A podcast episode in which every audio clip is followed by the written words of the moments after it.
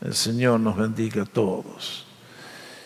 Mi tema para esta mañana es cuando Dios no pudo hacer más. Cuando Dios no pudo hacer más.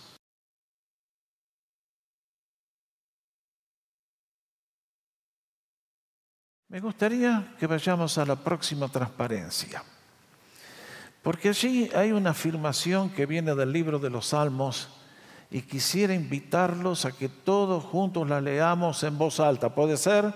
Con una linda sonrisa. Amén. ¿Cómo dice? Cuán innumerables son tus obras, oh Señor, oh Jehová. Hiciste todas ellas con sabiduría. La tierra está llena de tus beneficios.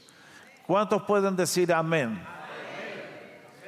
Realmente que los salmos para mí todas las mañanas son como una escalinata que me lleva al trono, a la presencia de Dios. Es increíble lo que contienen estos escritos y este versículo 24 del Salmo 104 nos recuerda de la grandeza de Dios en la creación, todo lo que Él ha hecho para que hacer la vida posible y hacer nuestras vidas algo de bendición permanente y creciente. Yo miro el mundo y me asombro. ¿Usted? Vean el planeta donde nos colocó.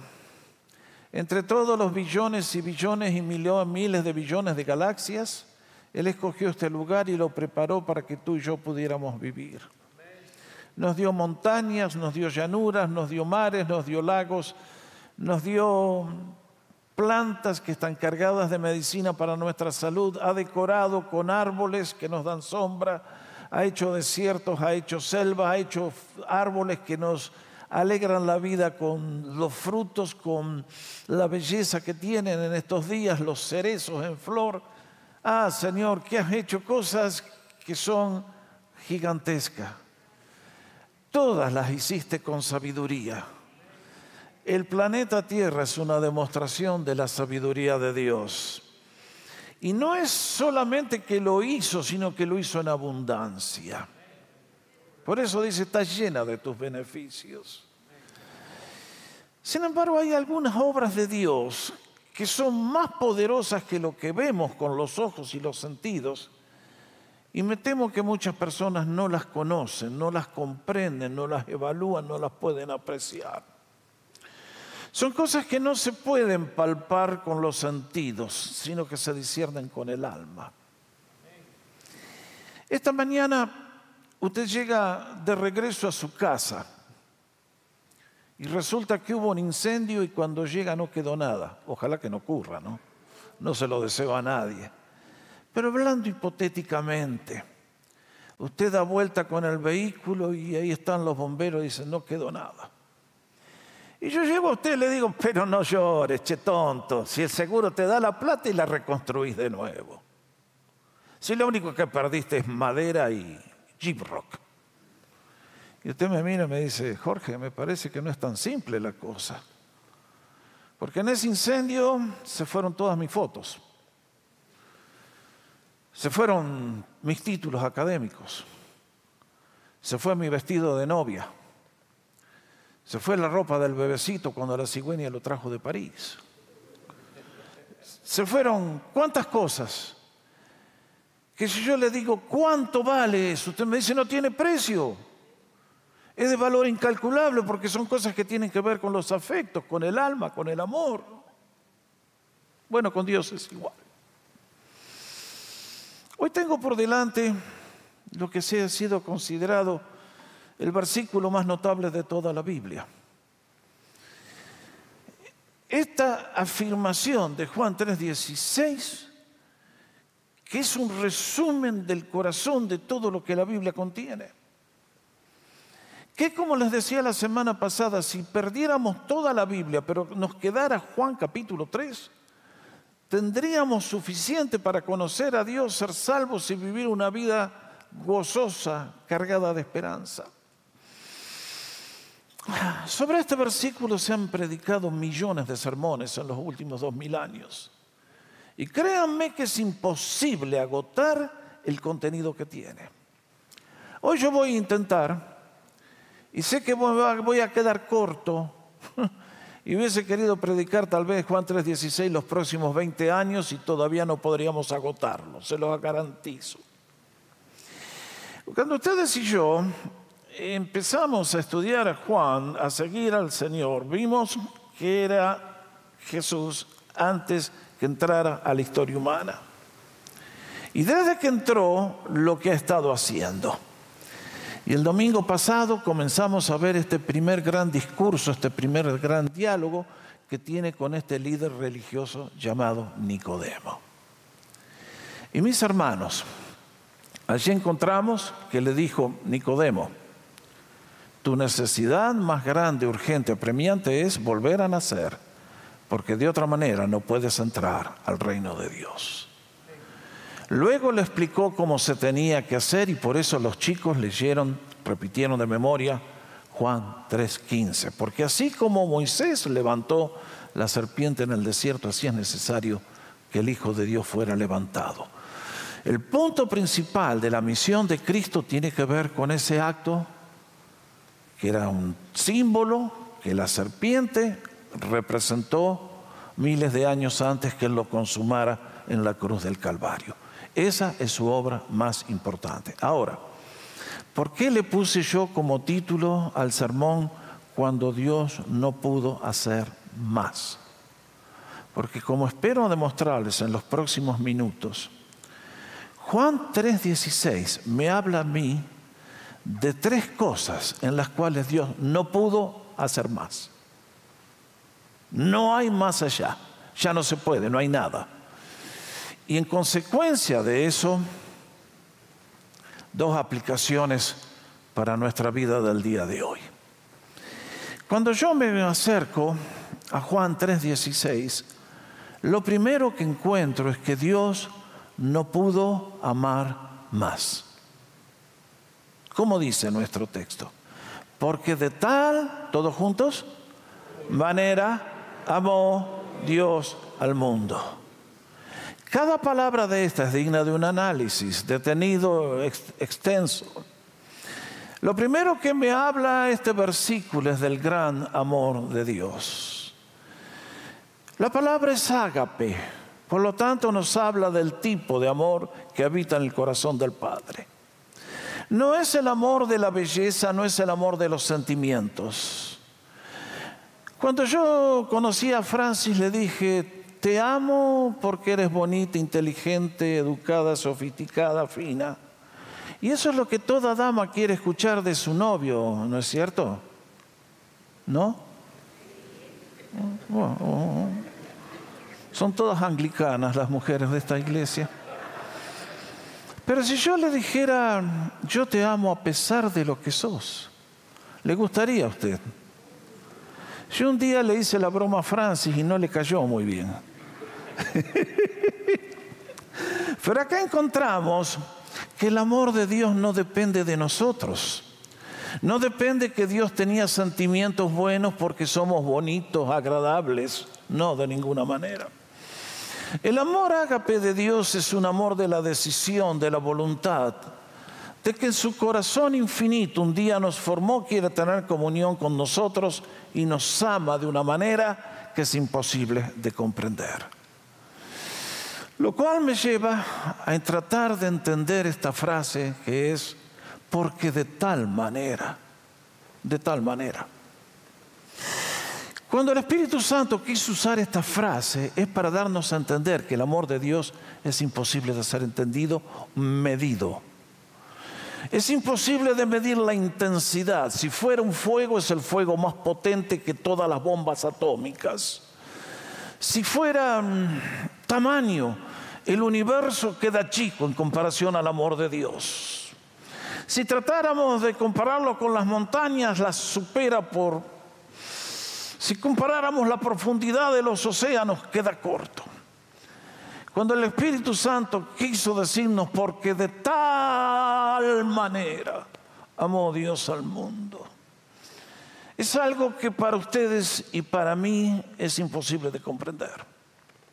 Y justamente porque no comprendemos, El amor de Dios es la razón de todas nuestras enfermedades, espirituales y físicas, intelectuales, que arruinan nuestra vida. El apóstol Pablo, cuando le escribió a los creyentes de Éfeso, les dijo, y lo que anhelo para ustedes es que puedan conocer el amor de Dios, que sobrepasa todo entendimiento, que puedan intentar medir un poquito de lo que es el largo de ese amor, el ancho, el alto, la profundidad. Esa es la tarea más grande que ustedes y yo tenemos. Y quiero decirles, y lo voy a enfatizar, se los voy a repetir más adelante, si usted no conoce el amor de Dios, usted siempre va a ser un cristiano que no sirve de mucho. Porque si yo no conozco el amor de Dios, voy a funcionar como un esclavo. Y un esclavo no sirve. ¿Se acuerda la parábola del hijo pródigo? El hijo mayor se quedó en la casa, pero era un hijo, no, era un esclavo. Tenía todo lo del padre, pero cuando el hermano volvió demostró que no amaba ni al padre ni al hermano. Era un amargado y un resentido y un inútil. Así es la persona que no conoce el amor de Dios. Todos los que hoy no están en esta casa no conocen el amor de Dios y se privan de la bendición suprema de esta vida. Porque el amor de Dios es lo que a mí me pone el gozo y me pone a cantar. Y por lo tanto, quiero decirles que solamente aquellos que conocen el amor de Dios son los que lo pueden representar de una manera adecuada y digna. De tal manera, de tal manera, las palabras no alcanzan. No hay suficiente lengua, no hay suficientes plumas. Hay una canción por ahí que se llama El amor de Dios, y la escuchan en inglés, es apasionante. Y dice, si todo el mundo fuera un pergamino y los océanos fueran tintas, no alcanzarían para alcanzar a describir lo que es el amor de Dios. De tal manera amó Dios y lo que más me asombra a mí es que amó a quién? Al mundo. Bueno, esto somos ustedes y yo. Y como les dije hace un rato, ¿eh? ustedes y yo somos todos angelitos, joyitas, ¿eh? diamantes, esmeraldas colombianas. No. Somos personas que fuimos creados a la imagen de Él y desandamos el camino, destruimos. Y a pesar de que Jesús sabía que lo íbamos a mandar a la cruz y lo íbamos a maltratar de la manera que lo hicimos, Él, sin embargo, quiso venir a este mundo. ¿Asombroso? Realmente muy asombroso. Es por eso que nos dice que amó al mundo. Y a mí lo que me gusta de esta frase es que yo esta mañana, en lugar de mundo, puedo poner mi nombre ahí puedo poner, porque de tal manera amó Dios a Jorge Oscar Sánchez. ¿Usted tiene su nombre ahí? Sería lindo, ¿eh? Sería lindo. Pero es la verdad. En este momento hay 7 mil millones de personas, nos dicen las estadísticas en el mundo. Dios ama a todos nosotros de manera individual y personal. Y sabiendo que somos lo que somos, nunca nos ha dado las espaldas. Realmente que el amor de Dios trasciende toda capacidad de pensamiento. Lo pone a cantar, lo entusiasma. Debería ser así. Lo segundo que me enseña Juan 3:16 es que si Dios no pudo amar más, Dios no pudo dar más. Leemos, porque de tal manera amó Dios al mundo que dio a su Hijo único, unigénito.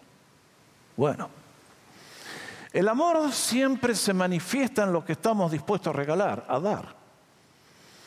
Alguien que no ama no da. Alguien que ama da todo y hasta lo que no tiene. Siempre será así. El amor engendra generosidad, engendra desprendimiento. Estoy dispuesto a dar todo por aquellos que amo.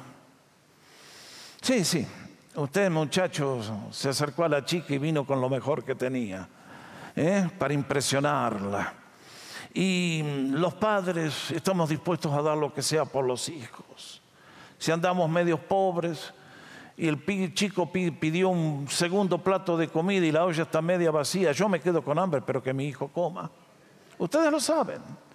El amor engendra dar lo mejor por aquellos que amamos. Y cuando yo leo que Dios dio a su Hijo, díganme ustedes, ¿hay algo más grande que Dios nos podría haber dado? ¿Hay algo más precioso que nos podría haber entregado? Si Dios nos hubiera mandado un ángel que nos ayude, hubiera sido tremendo. Si nos hubiera mandado un maestro que nos enseñe a vivir mejor, lindo. Pero ustedes se dan cuenta que cuando Dios tuvo que resolver nuestro problema fundamental, no lo pudo delegar. Es tan grande nuestro problema que tuvo que venir al mismo y el regalo más grande que tenemos se llama Cristo Jesús, que llegó a ser nuestro Salvador. Es por eso que yo miro Juan 3:16 y me recuerda de que el amor de Dios lo hizo dar. No fueron nuestras buenas obras que dijeron, papá, vení. Nosotros nunca pedimos que venga, ni nos interesa que venga. Más bien, que se quede donde está le hubiera ido mejor. Pero Dios no pudo haber dado algo mejor, más costoso, más glorioso. Era el único que podía resolver nuestro problema muriendo en nuestro lugar. Solamente Dios podía pagar la deuda que tú y yo le debíamos al Padre. Por eso lo dio, lo entregó, para que ustedes y yo hiciéramos con Él todo lo que hicimos. Lo tercero que me llama la atención de Juan 3:16 es que Dios no puede ofrecer un regalo más grande en consecuencia al amor y a la obra de Cristo. Por eso leemos, porque de tal manera amó Dios al mundo que dio a su Hijo unigénito. ¿Para qué? Para que todo aquel que cree en Él no se pierda, sino que tenga vida eterna. Ah, mis hermanos, aquí hay algo que realmente, una vez más, pudo habernos dado un mejor regalo Dios. No, no hay mejor regalo que este. Si yo en esta mañana fuera el dueño de todas las minas de diamantes de Sudáfrica, si fuera dueño de todos los pozos petroleros del mundo, si fuera dueño del mundo, si se cumpliera aquello que el Señor Jesucristo dijo, ¿de qué le vale al hombre si gana el mundo? Aquí estoy yo, he ganado el mundo, el mundo me pertenece, pero pierde su alma. Y acá en este caso, Frente al drama, a la tragedia, a la maldición del pecado, Dios intervino para traernos un regalo que nadie puede comprar, nadie merece recibir y que sin embargo Dios lo otorga por gracia. Noten bien, cuando hablamos del regalo, nunca lo vamos a apreciar si no entendemos cuál es el problema. Así funciona. Aquí dice, para que todo aquel que en él cree, esta es la condición para recibir el regalo, ya lo voy a explicar, no se pierda. Mis hermanos, este es un tema que a nadie le gusta oír. Ya viene enseguida el próximo versículo, el 17. Pero ustedes y yo en este versículo tenemos la única puerta de esperanza de cara a la eternidad y al juicio de Dios. Les decía el domingo pasado, si yo hago la pregunta cuál es su necesidad más urgente, y ustedes me van a venir con muchas alternativas, todas buenas. Pero el problema más grande que ustedes y yo tenemos es que desde la perspectiva del cielo estamos perdidos. No hemos caminado de acuerdo al plan de Dios, no lo hemos glorificado, no lo hemos honrado, no lo hemos reconocido. Y por lo tanto, la persona que vive sin tener a Dios en el centro de su vida vive muy mal. Y de la misma manera que alguien vive bien y asciende, hay otros que viven mal y van cada vez más abajo a niveles más horrendos de corrupción, destrucción, sufrimiento indecible. Nuestra situación es desesperante. Sus hijos que esta mañana no están acá, si saltan a la eternidad sin Dios, papá, póngase a orar ya para que Dios los salve. porque a dónde están yendo usted no quiere que vayan. Y acá nos dice justamente que todo lo que Dios amó y envió a su Hijo es para que ustedes y yo no tengamos que sufrir las consecuencias del lugar a donde estamos yendo, porque estamos perdidos y bajo condenación. Y es por eso que nos dice que Dios ante la persona que toma la actitud de creer y aceptar su regalo, entonces le ofrece el regalo más grande que nos puede dar, vida eterna. En estos días, en los sermones anteriores, les recordé el aspecto de la vida espiritual de Dios que implica la palabra vida eterna. Que la palabra vida eterna significa la vida de Dios en el cielo que ahora es trasladada a mi alma que cuando Dios viene a mi vida por un acto de fe y una decisión personal, Él cambia la amargura, el resentimiento, el dolor, la envidia, las discordias por amor, gozo, la vida del cielo. Pero en esta mañana quisiera enfatizar que vida eterna también implica duración. Usted sabe que los científicos nos recuerdan que nuestro universo está condenado a desaparecer, ¿lo sabían? ¿Eh? En 300 millones de años el sol se va a apagar. Así que yo le recomiendo que empiece a comprar ropa de invierno. ¿eh? y usted con la edad mía, si usted va a llegar, pastor, me van a decir, entiendo, entiendo, entiendo. Dentro de 300 millones de años, ¿dónde vamos a estar? ¿No es cierto? Pero la realidad es esta, de que nuestro universo, Dios mismo un día nos dice, segunda de Pedro, será derretido por el fuego de Dios. Y va a comenzar un nuevo mundo donde habita la justicia. Cuando yo acepto a Cristo, mi alma vive para siempre. Yo voy a vivir para siempre en un lugar de sufrimiento indecible, cada vez más horroroso, donde seré torturado, que se llama el infierno, si salto al mundo, a la eternidad sin Cristo. Por toda la eternidad. Pero también qué bueno es pensar que por toda la eternidad, los que amamos a Jesús, los que escogimos la vida eterna, tendremos una vida que no tendrá fin. Será tan eterna como el ser de Dios. Lo podemos concebir. Leí la historia que un día un niño estaba escuchando al pastor hablar del Apocalipsis. y contaba de las glorias del cielo, donde las calles son de oro y, todo lo que describe ese libro. Y este chico pensó, pero yo en el cielo no conozco a nadie. Pensó que era un lugar para vacío, un ghost town. Hasta que un hermanito suyo murió y dijo, ahora entiendo lo que es el cielo. El cielo es donde me esperan la gente que me ama. Y mis hermanos, yo voy a un cielo donde va a ser una fiesta continua, donde cada cena va a ser un mejor que los banquetes que preparamos nosotros, ¿no creen? La hamburguesada del cielo va a ser mejor que la nuestra, se lo garantizo. va a ser algo que... y oigan, ¿eh? no estoy diciendo porque ustedes saben la calidad de la comida que servimos en esta iglesia todas las semanas. Pero queridos, yo no sé lo que va a ser aquello. Y la mansión donde yo voy a vivir, el Señor dijo, en la casa de mi padre muchas moradas hay, dando a entender que no eran moradas porque los habían cacheteado, sino que eran mansiones en la casa del Padre. Por lo tanto, eh, voy a estar mejor que lo que tengo ahora aquí en Rancho Cucamonga, garantizado. Así que, ¿a dónde vamos? Pero por sobre todas las cosas es que el cielo será el lugar de la familia de Dios.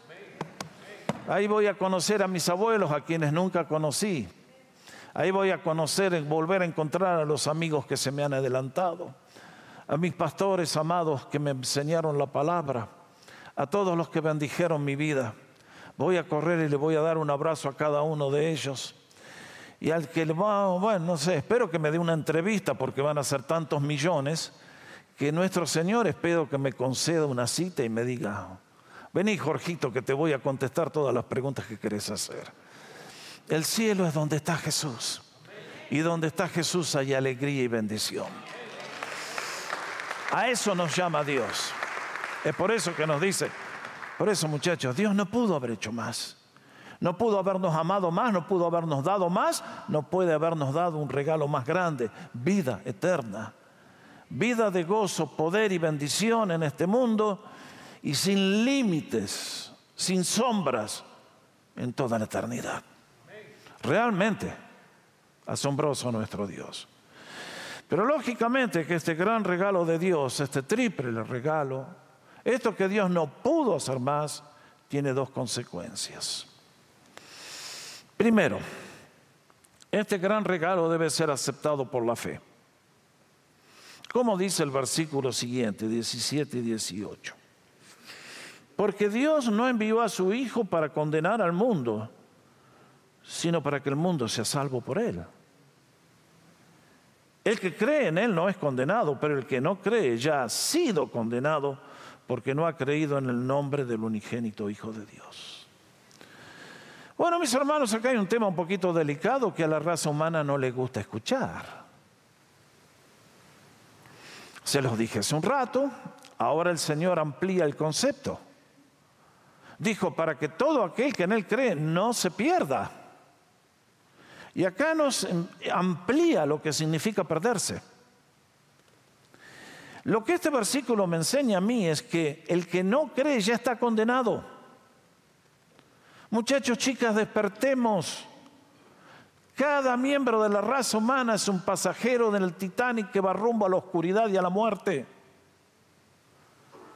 Usted para ir al infierno no tiene que hacer nada. Siga como va y le pega de lleno al blanco. Si vamos a evitar la condenación, ustedes y yo tenemos que hacer una decisión valiente, decisiva, eterna y decirle a Jesús, Señor, tú eres mi Señor y mi Salvador. Si no creemos, allá nos vamos. La manada, allá se va, al abismo. Y noten bien que nos dice que esta es la condenación. Ahí está. Ahora la buena noticia es que Dios no envió a su Hijo a condenar al mundo, sino que el mundo se salvó por él. Bendito Señor. No envió a condenar al mundo porque nos condenó en el jardín. Desde ese día, cuando nos expulsó del jardín, hasta el día de hoy la raza humana está fuera de comunión con Él, está fuera de su voluntad. Por eso todos y yo Ustedes y yo todos, absolutamente. Un día van a ver pasar la carroza rumbo al cementerio y ahí nos van a llevar. Mansito nos vamos. A los 80, a los 90, a los 4000, te vas. Me voy, nos vamos. Y es por eso que la buena noticia es que siendo que estábamos condenados, Cristo vino a este mundo para salvarnos. Qué hermoso que aquel que pasó la sentencia fue el que tomó el lugar del reo y el culpable para dejarnos en libertad y darnos la opción como hijos. Pero noten bien que esto es un regalo que se tiene que aceptar por la fe. ¿Qué tipo de fe? Mis hermanos, yo lo he explicado un millón de veces y es necesario que usted comprenda estos conceptos para contarle a aquellos que le hacen las preguntas. Acá dice que el que se pierde es porque no ha creído en el nombre del unigénito Hijo de Dios. Necesitaría otro tema completo para explicar los conceptos profundos, extensos que contiene esta afirmación. Pero cuando dice que ustedes y yo somos invitados a creer en el nombre del Hijo único de Dios nos recuerda, primero, que Cristo no es semejante a ustedes y a mí, es distinto a todos. Está por sobre todos y Él es un ser infinito. Y que no los enreden esos que andan con el atalaya diciendo que eh, el Hijo unigénito quiere decir que es creado. No, Cristo es eterno. Hay misterios que ustedes y yo no los vamos a poder explicar, ni lo intente, por favor. Porque todos los que intentan explicar la Trinidad de Dios terminan siendo una ensalada peor. Yo la acepto por la fe. Hay un solo Dios que se manifiesta en tres personas. No lo entiendo, no sé. Cuando yo veo a Cristo, veo a Dios. Cuando yo escucho sus palabras, escucho la palabra de Dios. Cuando el Espíritu Santo se mueve en mí mostrándome a Cristo, yo veo la acción de Dios. Y ahí está. Y el Padre, una cosa es cierta, que cuando ustedes y yo creemos que Jesucristo es Dios hecho hombre, que fue a la cruz para pagar mi pecado y acepto su oferta, acepto su perdón, acepto su obra, entonces, en un acto de fe, yo le declaro mi Señor, mi Salvador, y en ese instante tengo vida eterna. Dios no me va a hacer esperar hasta el cielo para saber si me la va a dar. No va a depender de que tú y yo la afirmemos o la confirmemos o la degrademos. Cuando Dios te dice, eres mi hijo por la fe, estoy en una nueva relación con Él. Bendito sea el nombre del Señor.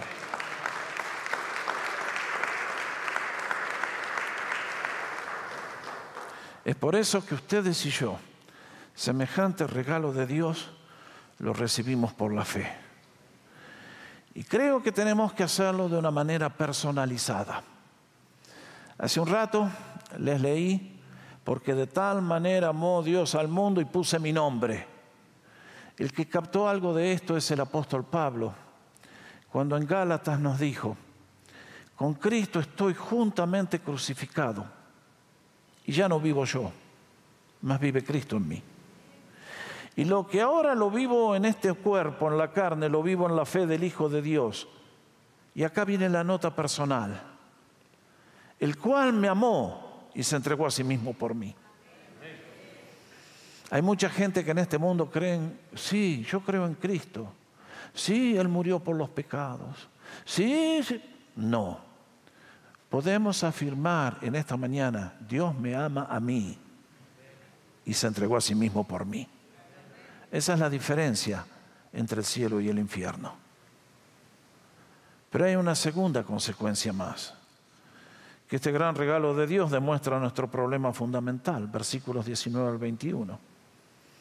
Si no la captamos todavía, el Espíritu Santo quiso dejarnos, y esta es la condenación que la luz vino al mundo y los hombres amaron más las tinieblas que la luz, pues sus acciones son malas. Todo lo que sigue a continuación ustedes lo pueden leer y no necesitan que se lo explique. Un día, un joven empezó a venir a la iglesia y escuchaba lo que uno está hablando y se acercó al pastor y le, digo, le dice, pastor, estoy lleno de dudas. Mi intelecto no me permite aceptar las cosas que usted cree. Yo no estoy seguro ni que Dios existe y mucho menos que haya resucitado de los muertos. Eso es una locura. Entonces el pastor con buena sabiduría le dice, bueno, vamos a hacer un trato. Si yo te doy un libro, tú lo leerías y después hablamos. Y el joven ah, estuvo de acuerdo. Tomó el libro, lo llevó, lo leyó. Y entonces se volvió a juntar con el pastor. Le dijo, ¿leíste el libro? Sí, pastor. ¿A qué conclusión llegaste? De que Dios existe. ¿Ha resucitado de los muertos? Sí, ha resucitado de los muertos. Bueno, lo vas a aceptar en tu vida. No way. ¿Por qué? Porque me doy cuenta que mi problema no es intelectual, es que a mí me gusta lo que estoy haciendo. Ahí está. ¿Por qué la gente no está esta mañana en la casa de Dios? porque sus obras son malas. Ese es el término que Dios utiliza para describir al diablo. Pero no, es que yo soy neutro. Yo no voy ni a la iglesia, ni me voy con la brujería, no voy a la iglesia, no soy ateo. Tú eres enemigo de Dios por naturaleza. Por eso no quieres venir a la luz. Cuando tú pecas, vienes contento a decirle al pastor, pastor, pequé, ¿me ayuda? No, los hermanos del siglo XX en Los Ángeles se cambian de iglesia para tapar el pecado, la falta, la inmoralidad, pensando que pueden engañar al pastor y a Dios. No engañan ni a Dios ni al pastor. No se olvide. El pecado huele a muerto y el olor a muerto se manifiesta por todas partes. No quiera solucionar sus problemas de la manera que Adán lo hizo. Venga Cristo para que Él le restaure. ¿Se van a acordar? ¿Qué se van a acordar? No. No lo digo por ustedes, lo digo por mí mismo, ¿no es cierto? Que lucha la nuestra. Pero ustedes y yo tenemos esta naturaleza caída que nos sigue hasta el último día de nuestra vida como nuestra sombra. Que lucha la que tenemos. Es por eso que todos ustedes y yo cuando escuchamos la predicación del Evangelio la primera vez, ¿cómo reaccionamos? ¿Con gozo? No, no, no me hable. No, no. ¿Por qué? Y porque nuestras obras son malas. Se cuenta que cuando la Revolución Francesa eh, finalmente triunfó, ¿se acuerdan que, a ver, eh, esto lo estudié hace como ocho mil años, pero el día ese de julio, cuando se celebra, creo que es el 14, ¿estoy bien? 14 de julio. Y ahí me dice Carlos eh, la toma de la Bastilla. Ese fue el acto que marcó el comienzo de la Revolución Francesa. ¿Qué era la Bastilla? una prisión donde estaban encerrados todos los enemigos de la monarquía. Y cuentan que había prisioneros que habían estado en la oscuridad por tantos años, que cuando abrieron las cárceles, las celdas, y llegaron con las antorchas a iluminar, aquellos hombres dijeron, apaguen la antorcha que nos quema los ojos. Habían vivido tantos años en la oscuridad que no podían resistir la luz. Eso es lo que pasa con Cristo. Ustedes y yo estamos acostumbrados a vivir de tantos años haciendo el mal y el pecado que cuando Dios nos habla, ¡Ah! apaguen la luz, por favor, no quiero. Pero tomar esta actitud es ponernos el último clavo en el ataúd. Es por eso que dice, pero el que practica la verdad viene a la luz, para que sus acciones sean manifestadas que han sido hechas en Dios. Bendito sea. Bendito sea. Cuando yo leo este párrafo tan increíble, que encuentro que Dios no me pudo amar más, que Dios no me pudo haber dado, haber dado algo más precioso que su Hijo Jesús, que no me pudo haber dado algo más grande que vida eterna. Qué cosa, ¿no? ¿Cómo está nuestro coeficiente de gratitud al Señor en esta mañana? ¿Cómo está nuestro coeficiente de entusiasmo por el Señor?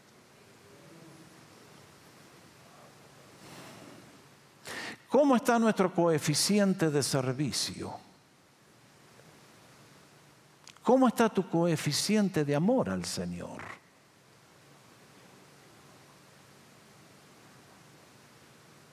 Se cuenta que un día el gran pintor holandés Rembrandt estaba allí en el estudio, en su atelier, y tenía varios discípulos. Y uno de los discípulos decidió pintar el rostro del Señor. Y cuando Rembrandt lo vio, le dice, se nota que tú no amas a Jesús. Dice, ¿por qué lo dice, maestro? Porque si lo hubieras amado, lo hubieras pintado mejor. ¿Cómo estás pintando a Jesús con tu vida? Eres un creyente ferviente en el Espíritu. ¿Alguna vez viniste a la cena del Señor, por ejemplo, para medir tu coeficiente de amor al Señor que dio su vida por ti? No, no es cierto, demasiado trabajo. Cuando llega la hora de, de alabar, cantas con entusiasmo, dando gracias a Dios en el Espíritu con tus palabras. ¿Cómo estamos pintando a Jesús? Hay gente que se queja de la iglesia. Yo te diría, no te quejes, nunca, porque la iglesia es la medida de tu vida. Sobre tus hombros está la responsabilidad, no me la eches a mí. No. Yo no voy a pagar por vuestros pecados, hermanos. Cada uno llevará su propia carga al tribunal de Cristo. Por lo tanto, si tenemos vida eterna, es hora que lo manifestemos con alegría, con servicio, por amor. Qué linda canción la que aprendimos esta mañana. Y si usted todavía está acá y nunca ha hecho la decisión por Cristo, déjeme alentarlo. A que usted, aunque el que me escuche sea la peor persona del mundo, el enemigo de la luz que no quiere venir a la luz, si esta mañana escucha la voz de Dios, deje que Dios le cambie. Será para su beneficio, para su gloria, para su salvación, para su por toda la eternidad. Años atrás leí la historia de misioneros que llegaron al África y uno de ellos llegó a lo que es actualmente Zimbabue y allí se encontró con una tribu de nativos que eran tan perversos y malvados y lo más bajo, tenían las prácticas más dañinas que podía haber en, en un ser humano. Y aquellos misioneros hablaron con amor y se encontraron con un individuo que les dijo, yo a ustedes los odio, los quisiera matar todos, no vengan, váyanse. Y este hombre bondadoso le dijo, mire, yo posiblemente me ve, me voy no lo voy a ver más, pero tome, aquí le dejo, esto es un Nuevo Testamento, léalo. Y mi oración es que Dios lo toque. Aquel hombre cargado de demonios y de odio le dijo, mire, yo con esto... Mm, Qué lindo libro. Estas hojitas son lindas para hacer cigarrillos y me voy a fumar su libro. Así se despidieron. Pasaron 15 años. Hubo una convención en otro punto del continente donde se reunieron todos los misioneros y uno de los invitados a dar el mensaje era un evangelista que Dios estaba utilizando con poder increíble. Y cuando pasó aquel hombre a contar su historia, dijo, yo era un hombre y contó todo lo que era. Pero vino alguien y me dio el Nuevo Testamento y yo le dije que me lo iba a fumar. Y efectivamente así fue. Me fumé a Mateo, me fumé a Marcos, me fumé a Lucas y cuando abrí Juan, llegué a Juan 3:16. Dele un aplauso al Señor.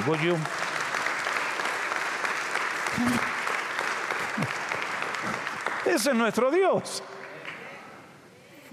Él se especializa en lo imposible. Por eso desde este púlpito yo predico con alegría, porque si por aquí penetrara el peor ser humano del mundo, no puede ser tan malo que pueda rebasar el amor infinito de Dios en Cristo Jesús. Por tanto, para todos, los peores y los mejores, el amor de Cristo nos obliga pensando que si uno murió por nosotros, entonces ahora todos morimos por él. Eso es lo que Pablo nos enseñó. Por eso, ¿qué pudo haber hecho más? Nos amó con todo el amor del cielo. Nos dio lo mejor del cielo. Nos da el mejor regalo para entrar al cielo. Estamos contentos en esta mañana. Estamos contentos esta mañana. Estamos agradecidos en esta mañana. Estamos deseosos de servir en esta mañana. Estamos deseosos de ser testigos de Cristo en esta mañana. Quisiera que nos pongamos de pie y que todos juntos leamos en voz alta la declaración que está en la pantalla. ¿Cómo dice?